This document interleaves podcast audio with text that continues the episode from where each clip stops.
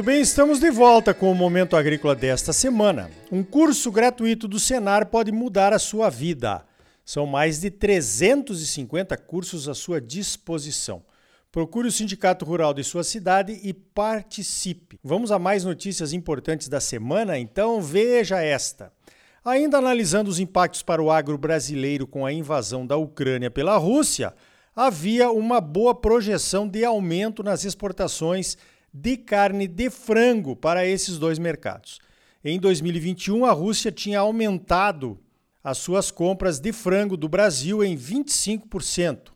A Rússia chegou ao décimo lugar entre os países importadores da nossa carne de frango e ela era responsável por 2% das receitas com as exportações do setor. Os dados são da Associação Brasileira de Proteína Animal. A Ucrânia está entre os 10 maiores exportadores mundiais de carne de frango, segundo o USDA, mercado onde o Brasil é o número 1. Um. Mesmo assim, a Ucrânia estava aumentando as suas compras de frango do Brasil. Com o início do conflito e as sanções das duas maiores empresas de navegação, a Maersk e a MSC, que anunciaram a suspensão de entregas na Rússia, um outro mercado brasileiro para as carnes de frango fica comprometido é o mercado do leste europeu.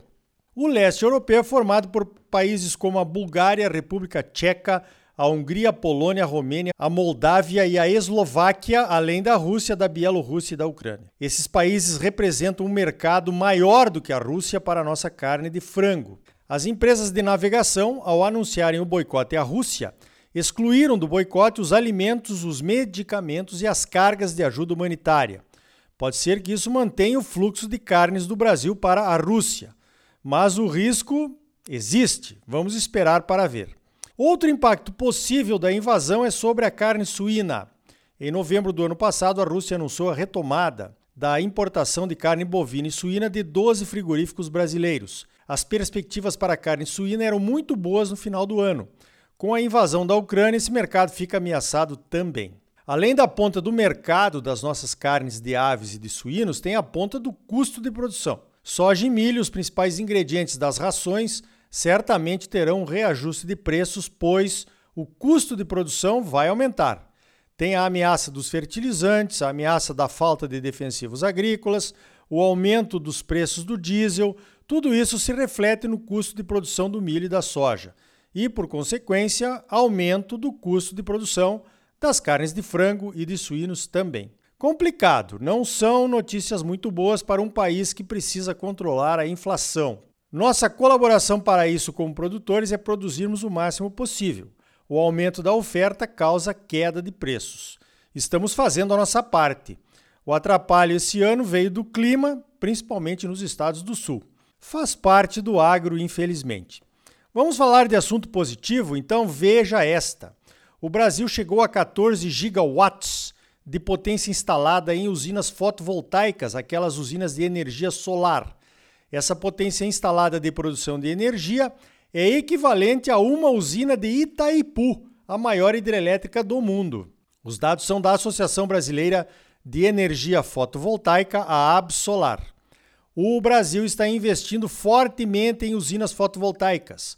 Temos desde grandes projetos até a microgeração nos telhados das residências e de estabelecimentos comerciais. O impulso foi dado pela escalada dos preços da conta de energia, né? Ninguém aguenta mais. O investimento se paga rapidinho e o investidor praticamente troca o pagamento da conta de energia pelo pagamento da parcela do financiamento que é oferecido por diversos bancos. Ou seja, a despesa com a energia pode até cair enquanto você amortiza o investimento.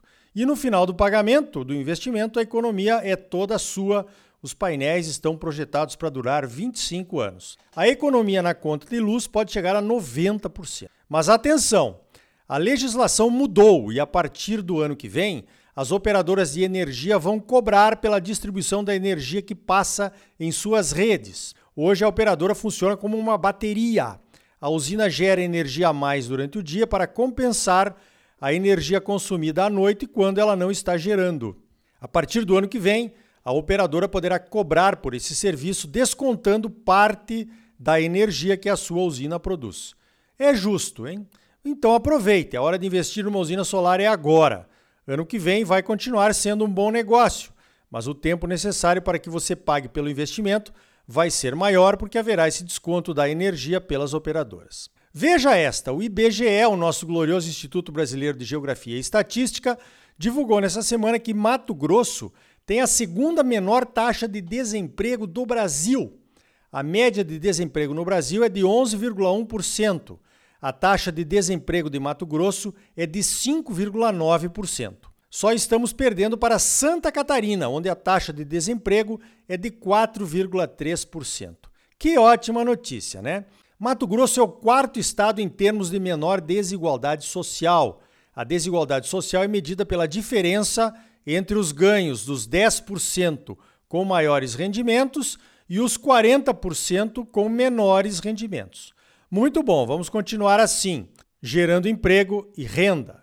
Olha, essa saiu na Forbes. O ex-governador Blairo Maggi, um dos proprietários da Amage, que é a maior trading brasileira de grãos, está negociando uma parceria para explorar a maior mina de potássio da América Latina. A mina em questão fica no município de Altazes, a 120 quilômetros de Manaus. A mina pode produzir 2 milhões e 400 mil toneladas por ano quando estiver pronta. A empresa parceira é a canadense Potássio do Brasil, que pertence ao investidor Stan Bart. A mina já poderia estar funcionando, mas emperrou num licenciamento que foi para a justiça porque uma tribo indígena próxima não teria sido ouvida nas audiências públicas. Nesse novo interesse, por conta da escalada dos preços do potássio no mercado mundial, a Hermasa, a empresa de navegação do Rio Madeira, que pertence à Amage, faria o transporte do fertilizante com suas barcaças pelo Rio Madeira até Porto Velho, na volta, depois de ter levado a soja até Itacoatiara. A mina poderia estar pronta em até três anos após a obtenção das licenças. Sobre o prazo para a concessão das licenças, ninguém arriscou comentar. As conexões políticas do ex-ministro Blairo poderiam ajudar. Mas vão ter que convencer também o cacique Fábio Gama, da etnia Mura, que é contra o projeto. Tá vendo? Enquanto uns reclamam da escuridão, outros vendem lâmpadas, né? Mas atenção, dois amigos meus que compartilham seus conhecimentos num grupo de WhatsApp afirmam categoricamente que esse projeto de potássio não é viável. E eles não estão falando por falar. Os dois estudaram em épocas diferentes a viabilidade econômica do projeto no início dos anos 2000. A profundidade do material seria muito grande, precisa injetar água quente com pressão para extrair, e a concentração do potássio, que não é tão grande, precisa ser feita evaporando a água usada na extração, o que gera rejeitos. Por outro lado, o bilionário Stan Bart está disposto a investir 2 bilhões e 900 milhões de dólares no projeto. Será que ele também contratou estudo de viabilidade? então, apesar de eu respeitar muito a opinião e a competência dos meus amigos, eu espero que eles estejam errados e que esse potássio seja produzido para o bem do Brasil. Veja esta: a Feira Pareci Super Agro, que vai acontecer entre os dias 29 de março e 1 de abril em Campo Novo do Parecis, está com seus preparativos a todo vapor. O município de Campo Novo tem a diversificação como marca registrada. Lá se produz soja, milho, algodão, cana-de-açúcar, milho pipoca, girassol e feijões, além de pastagens, eucaliptos e a integração da lavoura com a pecuária que tem aumentado a cada ano. O município de Campo Novo do Parecis tem um território de 944,8 mil hectares e preserva 60% das terras, que é a média da área preservada aqui em Mato Grosso. Os dados do IMEA, o nosso Instituto Mato Grossense de Economia Agropecuária, o braço de informações estatísticas e estudos econômicos da FAMATO, mostram que Campo Novo planta 380 mil hectares de soja em primeira safra.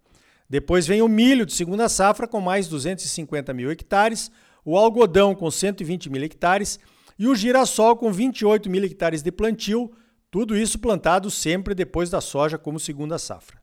Campo Novo é o maior produtor brasileiro de milho pipoca, também como segunda safra, com 29.600 hectares plantados nesta safra.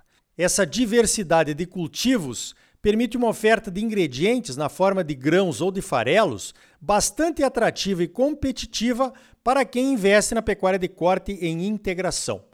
O Bruno Giacometti, que é presidente do Sindicato Rural de Campo Novo, que é o organizador da Pareci Superagro, costuma dizer que se engordar gado em Campo Novo, com tantas opções para a formulação de rações, não for viável, não será em nenhuma outra região do estado.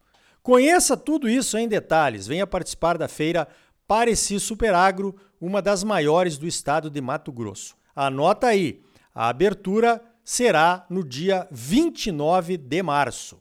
Falando em caciques, tribos e etnias, se você for na Pareci Superagro, poderá visitar o estande dos indígenas da região que estão produzindo soja e milho nas terras da reserva. Eles são das etnias Haliti Pareci, Nambiquara e Manoki e estão fazendo um ótimo trabalho quebrando paradigmas. A previsão era de produção de um milhão de sacas de soja nessa safra que acabou de ser colhida agora.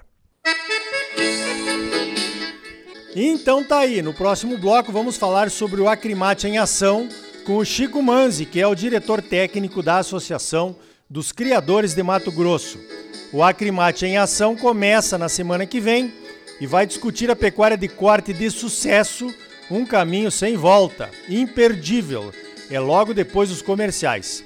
E ainda hoje, as armas dos produtores brasileiros para a guerra mundial dos fertilizantes. Senar Mato Grosso, mais de 350 cursos gratuitos à sua disposição. São gratuitos porque já foram pagos pelos produtores rurais do estado.